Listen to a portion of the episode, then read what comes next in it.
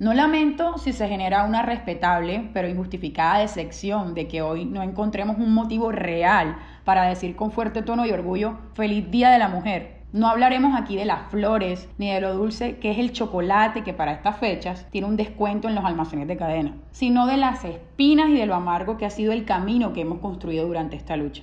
Hoy no solo será mi voz la que se levante, no solo será mi boca la que se abra para intentar que te quites la venda de los ojos. En esta oportunidad, y espero que muchas más, me acompaña Mar, una persona que tiene una amplia expedición y un amplio conocimiento de lo que es andar por senderos espinosos. Esa es una introducción que nos pega mucho, Cisa. Las mujeres nacemos entre espinas. Mira, cuando aún no había entrado a la primaria, la profesora, una señora con el pelo corto y las gafas siempre en la punta de la nariz, me preguntó qué quería hacer cuando grande. Era un interrogatorio público, con respuestas desde odontólogo hasta piloto de Fórmula 1. Yo alcé la mirada hacia ella desde la silla y dije sin pensarlo mucho, prostituta. Los ojos de la profesora me dijeron enseguida que algo estaba mal con mi respuesta. Cuando llegué a la oficina de la psicóloga, a la que me enviaron inmediatamente, me senté en la butaca gris y enfrente de su escritorio supe que había cometido una falta gravísima. Después de escuchar toda clase de reprimendas, muchas sin sentido y permeadas por un miedo ilógico no sé a qué, de seguro no era mí, ella era la adulta en la ecuación. De repente me preguntó, ¿de dónde sacaste esa barbaridad? Ahora, a los 25 años, pienso que todo se hubiera solucionado con más fluidez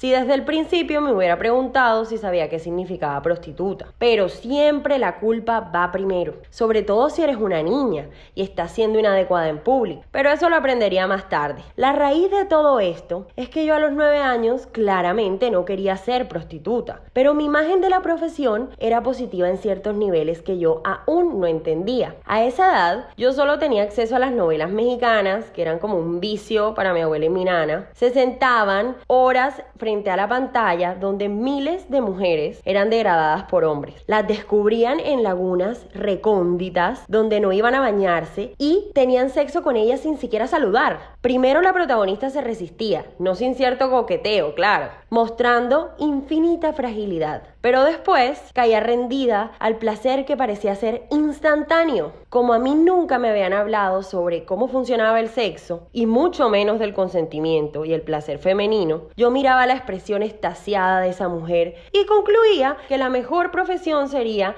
en la que eso fuera tu única obligación, recibir placer. Pasaría tiempo antes de comprender que todo esto era más complejo, que a ninguna mujer le gusta que un desconocido la sorprenda desnuda en una laguna alejada. Y por último, que la que estaba mal no era yo por decir que mi sueño era ser trabajadora sexual. Lo que estaba mal y sigue estando mal es la representación de la mujer en esa pantalla y en muchas en el mundo, sobre todo de la manera en cómo recibe placer, cohibida y avergonzada como si fuera la indulgencia de un amo, y ni hablar del placer en la religión católica, que se ha encarnado en satanizarlo para las mujeres históricamente, repudiando a la que se atreva a reclamarlo y permitiéndolo solo en escenarios donde ellos salieran directamente beneficiados. Uno de esos escenarios se me viene a la mente, como cuando el Papa Alejandro VI en Roma condenaba toda la actividad sexual de sus damas de la corte, exceptuando por una macabra reunión al año. En esa reunión eran invitados los obispos, cardenales y autoridades más importantes de Roma, y en el momento más esperado de la noche, las damas de dicha corte entraban con bailes sexuales, sus manos eran atadas en la espalda y eran obligadas a recoger castañas del suelo con la boca. Sí,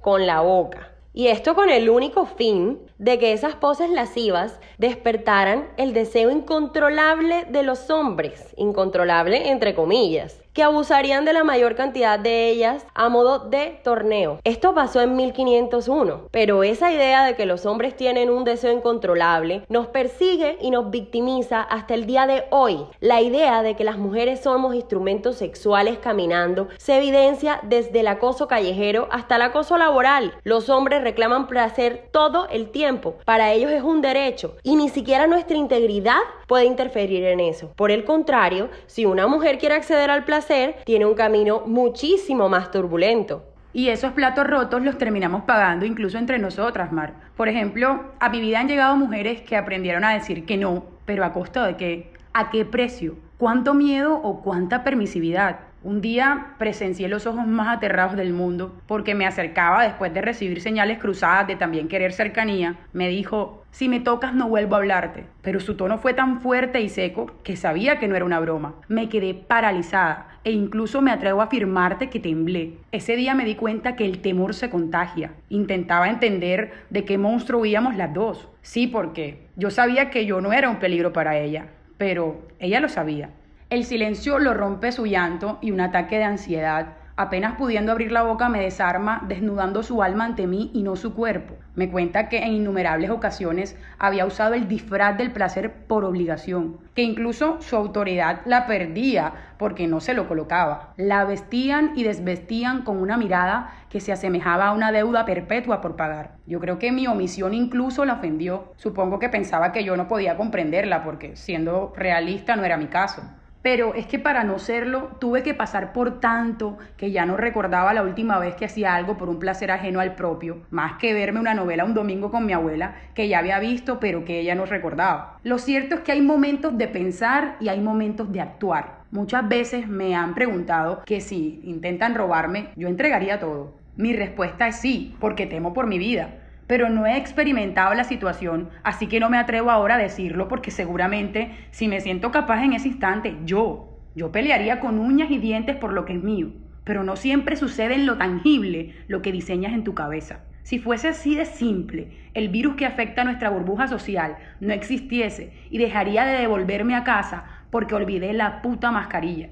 Así que no te diré que actué con serenidad, porque ella y toda mi lucidez se perdían en las rendijas de esos ojos de trazos muy burdos. Lo que le di fue súper simple, pero creo que sincero. Le di un abrazo que la reiniciara y sin emitir una palabra la hice sentir que yo estaba ahí como mujer, como persona, como amiga, como todo aquello que no encontraba entre esas sogas que ella confundía con brazos, a la que un tiempo físicamente estuvo atada, pero que no puede usar el pasado para decir que su mente ya se había liberado, porque el miedo seguía vivo dentro de ella. Y es un miedo terrible, que me acaparó porque lo sentí propio, porque soy mujer.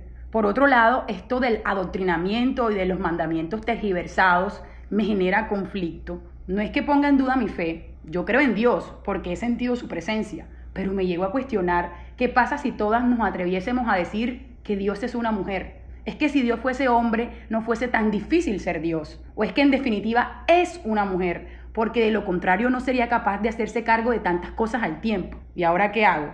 Busco el bisturí, porque si con él no me escriben en la frente feminista, hacen que lo use para suicidarme por simple presión de estar cayendo en una grave blasfemia.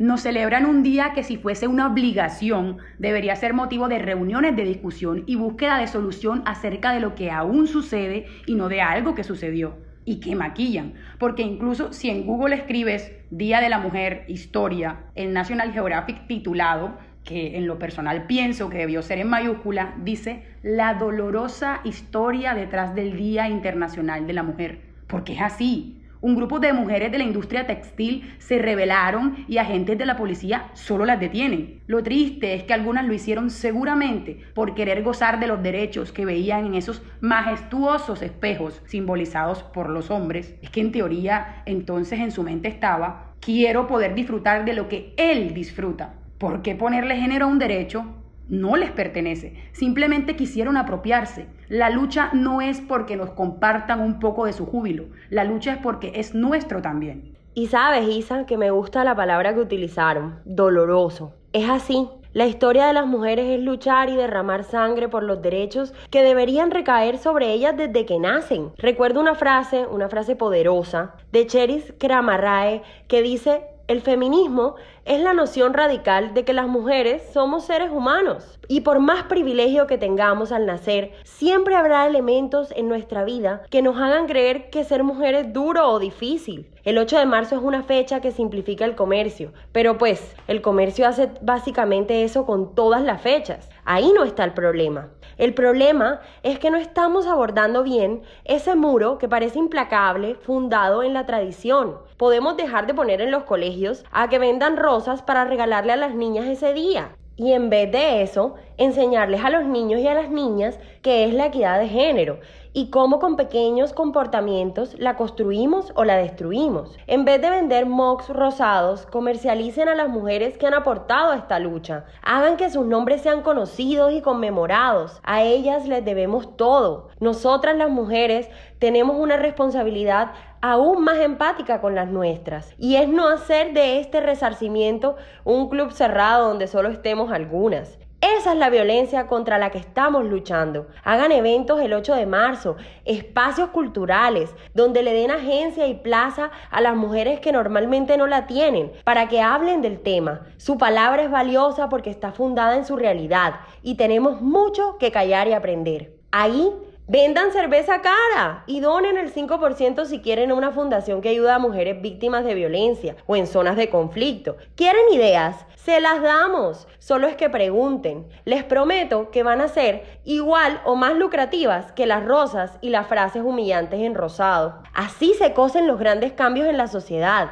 Así nos van reponiendo los orgasmos que nos deben, las veces que lo fingimos por miedo a su reacción o las veces que no queríamos pero que pensaban que faltábamos a un deber al negarnos. Esto se demora. No crean que lo vamos a ver. Pero eso es lo tragicómico de la humanidad que uno no sabe para quién trabaja. Y las mujeres que vienen de pronto no nos van a agradecer, como nosotras a veces no agradecemos los esfuerzos de las que vinieron antes. Pero pasó mucho tiempo para que yo me diera cuenta de estas cosas y estoy segura que me hacen falta muchas más. Hubiera sido menos traumático el proceso si hubiera contado con más mujeres en mi vida que se atrevieran a contarme desde su experiencia cómo eran las cosas y me siento absolutamente privilegiada porque conté con varias. Es que sabes cómo siento este día, Mar, como ese aplauso apresurado que le dan a un interlocutor en una charla que para muchos es aburrida porque no es un tema de interés común, para que se baje pronto del escenario y deje subir al cantante del año con el que quieren una foto o así sea un video borroso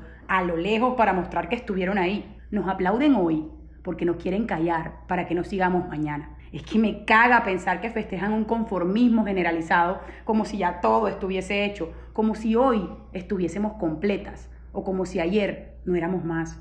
Siento que muchas optan por acertar con la cabeza a lo que propiamente es dicho por los que, con pene pero sin pena, quieren pasar por encima de ellas. Temen a ser catalogadas. Amiga, ya en el mundo del proxenetismo existen catálogos de nosotras por color de piel, tamaño de los pechos o la facilidad con la que pueden accedernos. No me imagino un directorio de hombres. Existirían más estrellas en una noche nublada que en la puntuación por preocupación de dar y no de recibir placer. Es que además nos encontramos con una falta de información magnífica, donde pareciera que el mundo a nuestro alrededor nos guardara un secreto. No nos enseñan a conocer nuestros órganos sexuales, parecen ser propiedad de todo el mundo menos de nosotros. Tocarnos es una afrenta hacia Dios o hacia la decencia misma. Y si nos atrevemos a intentarlo, jamás debemos mencionarlo en público. Nos castigan el deseo desde jóvenes, pero en la industria pornográfica, hecha para los hombres, nos muestran como matajaris lascivas, que siempre están dispuestas y que solo necesitan de la penetración para gritar por horas sin ningún tipo de estímulo. A mí me ganó la curiosidad y busqué videos porno toda la adolescencia, haciéndome una idea del placer puramente masculina, asumiendo que lo que marcaba el fin de la relación sexual era que el tipo llegara al orgasmo. Nos toca vencer muchos paradigmas y vergüenzas para darnos cuenta que no es así, que la relación sexual es consensuada entre dos o más personas, donde todas las partes importan y merecen obtener placer. También me di cuenta que las mujeres somos distintas, cada una recibe placer de manera diferente y para que esto pase hay que conocerse y esto no es sinónimo de indecencia o de suciedad. Dejamos que el mundo nos sexualice, pero cuando queremos disfrutar de esa sexualidad nos dan un no retundo e hipócrita. Marvel Moreno, una escritora barranquillera, murió sin publicar una obra extraordinaria que tocaba este tema. Sus hijas, un tiempo más tarde, después de mucho meditar, la publicaron en su nombre. La obra toca muchos temas, pero el más recurrente es el letargo sexual en la vida de la protagonista, condenada a un matrimonio donde las relaciones sexuales eran un deber, después de las cuales ella quedaba vacía e insatisfecha. Eso no parecía importarle a su cónyuge, más que cuando ella manifestó querer conseguirse un amante. Entonces, él respondió a sus inconformidades con que prefería verla muerta que con otro. Nuestra búsqueda del placer entonces se ve limitada por los bordes frágiles de la masculinidad. Si decimos que no nos están cogiendo bien, el ego de ellos se ve herido. ¿Cómo para nosotras no es suficiente su penetración? ¿Por qué nos atrevemos a ser tan impuras? Claro, cuando una mujer quiere sexo, el sexo es bajo y sucio, indigno de ella tan nibia y etérea. Pero cuando un hombre quiere sexo, no es más que su naturaleza, una urgencia que necesita ser atendida a toda costa. Nos deben orgasmos, hermanas, están en deuda histórica con nosotras, por sentirnos obligadas a fingir placer, porque a ellos no les importa la veracidad de este, solo les importa una banda sonora que les alimente el placer propio. Reclamemos nuestra agencia en la relación sexual. Nosotras también estamos participando. Esto es solo una pequeña parte de todo lo que nos queda por resarcir históricamente a la mujer. El 8 de marzo no es más que otro llamado de atención que nos lo recuerda. Cuando vemos las campañas de Baileys con tazas rosadas celebrando una fragilidad que no nos representa. La fragilidad y la feminidad no son más que opciones que tenemos para vivir, para experimentar, pero no tienen nada que ver con que queramos sexo o nos excitemos. Cuando nuestro valor se redujo a que tampoco susceptibles éramos al placer, o cuántos amantes pasaron por nuestro cuerpo como si fuéramos un carro de segunda en venta. No es asunto de ustedes, chicos, ni siquiera de otras mujeres. Es nuestro asunto, nuestro descubrimiento, nuestro derecho. Conozcámonos, hablemos con nuestras amigas, leamos y busquemos la información que nos negaron en los colegios religiosos donde los brasieres no se podían ver en la blusa y les lavaban la cara a las niñas por usar maquillaje. Pero ningún profesor se escandalizaba cuando los niños se quitaban la camiseta para celebrar un gol.